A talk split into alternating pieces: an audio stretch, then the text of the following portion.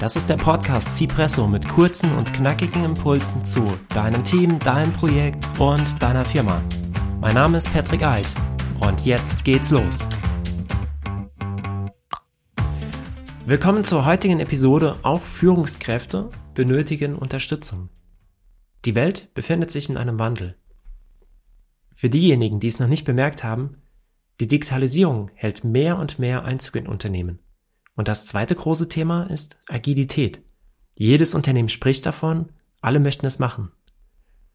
Egal ob Digitalisierung oder agile Transformation, es sind die Führungskräfte, die solche Veränderungsprozesse in Unternehmen vorantreiben. Diese Veränderungsprozesse sind sehr weitreichend. Prozesse werden umgestellt, optimiert und voll automatisiert. Ganze Wertschöpfungsketten werden auf den Prüfstand gestellt und verbessert. Arbeitsabläufe werden überdacht und verändert. Das stellt Unternehmen und Führungskräfte vor neue Herausforderungen, mit denen erst einmal umgegangen werden muss. Sowohl Digitalisierung als auch Agilität gehen mit einem Kulturwandel einher. Daher möchte ich in dieser Cipresso-Episode beide Vorhaben beleuchten. Digitale Transformation. Ein Kulturwandel zum digitalen Unternehmen. Es wird eine Kultur aus Transparenz und Vernetzung benötigt. Bottom-up kann dabei viel erreicht werden, doch es wird Unternehmensspitze benötigt, um das Vorhaben auch nachhaltig anzugehen. Auf Führungskräfte kommen in solchem, in solch einem Umfeld ganz neue Führungskompetenzen zum Tragen. Dafür muss das Umfeld und müssen die Rahmenbedingungen Bedingungen geschaffen werden. Gerade wenn es um das Thema Netzwerken geht, müssen Führungskräfte über Abteilungsgrenzen hinwegdenken. Und die Hierarchie sollte auch eine untergeordnete Rolle spielen. Zudem führt die Digitalisierung auch dazu, dass Entscheidungsprozesse neu bedacht werden müssen. Und Entscheidungen werden an anderen Stellen getroffen und manchmal auch auf anderen Wegen. Betrachten wir uns dazu mal ein, ein Beispiel, ein einfaches Beispiel, das sich jeder vorstellen kann. Wie hat der Prozess ausgesehen, wenn man sich vor 30 Jahren Kredite von Banken verglichen hat? Heute kann man auf eine Internetseite gehen, auf ein Portal gehen und sieht dann die, die ja, Kreditangebote von 10, 20, 30 Banken. Hier sieht man bereits, bereits, wie weit die Digitalisierung schon fortgeschritten ist. Und jetzt gehen wir einen Schritt weiter.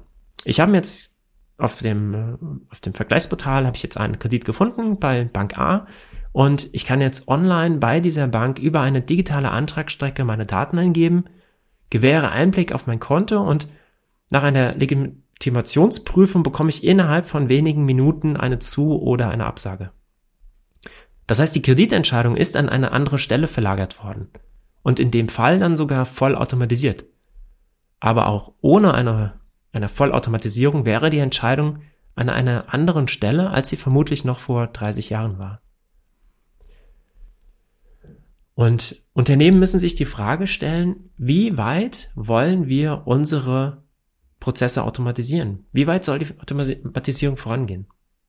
Wie viel Entscheidungsspielraum wollen wir den Mitarbeiterinnen zugestehen und wie erfolgt die Protokollierung von solchen Entscheidungen? Wird der Vertrag mit dem Kunden, der Kundin ausgedruckt, unterschrieben und eingescannt oder geschieht das durch eine Software? Bekommen Kunden den Vertrag per Post zugeschickt, per E-Mail, per Fax?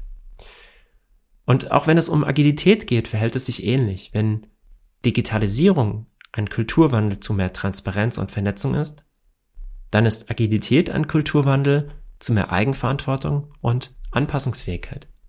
Und wie auch immer es genannt wird, sowohl der Kulturwandel zum digitalen Unternehmen als auch der Kulturwandel zum agilen Unternehmen benötigen drei Dinge, um erfolgreich zu sein. Punkt eins: Es gibt nicht nur den einen Chef. Punkt zwei: mehr Mitspracherecht für Mitarbeiterinnen. Und Punkt drei: die Führungskräfte werden zu Leitfiguren. Und was meine ich jetzt damit? Nun, zunächst einmal, mehr und mehr Fachkräfte möchten in eigenverantwortlichen Teams arbeiten und selbst Entscheidungen treffen können. Führung bekommt dadurch eine ganz neue Bedeutung.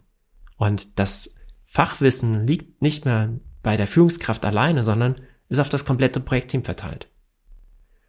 Mit mehr Mitspracherecht meine ich vor allem die Übernahme von Verantwortung. In heutigen Projekten ändern sich Anforderungen meistens sehr schnell.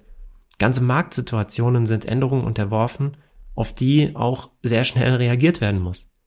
Projektteams müssen daher häufig flexibler reagieren können und auch spontaner reagieren können. Damit das klappt, muss eine stetige Kommunikation zwischen den Projektbeteiligten stattfinden. Das heißt zwischen Führungskräften, Fachkräften, Stakeholdern. Sie müssen alle involviert sein in den, in der Kommunikation und müssen auch auf, auf einem Level, was den Wissensstand angeht, sein.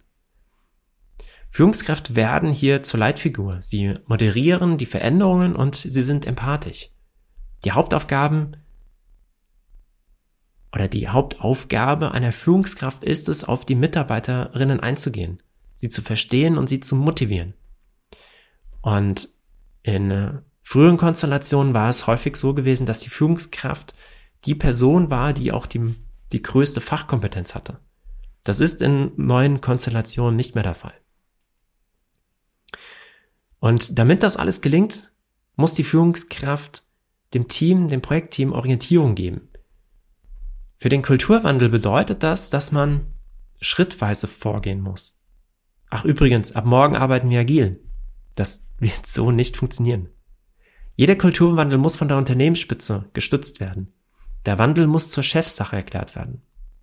Es muss Budget bereitgestellt werden, damit dieser Veränderungsprozess auch langfristig begleitet werden kann. Und es muss in die Führungskräfte investiert werden.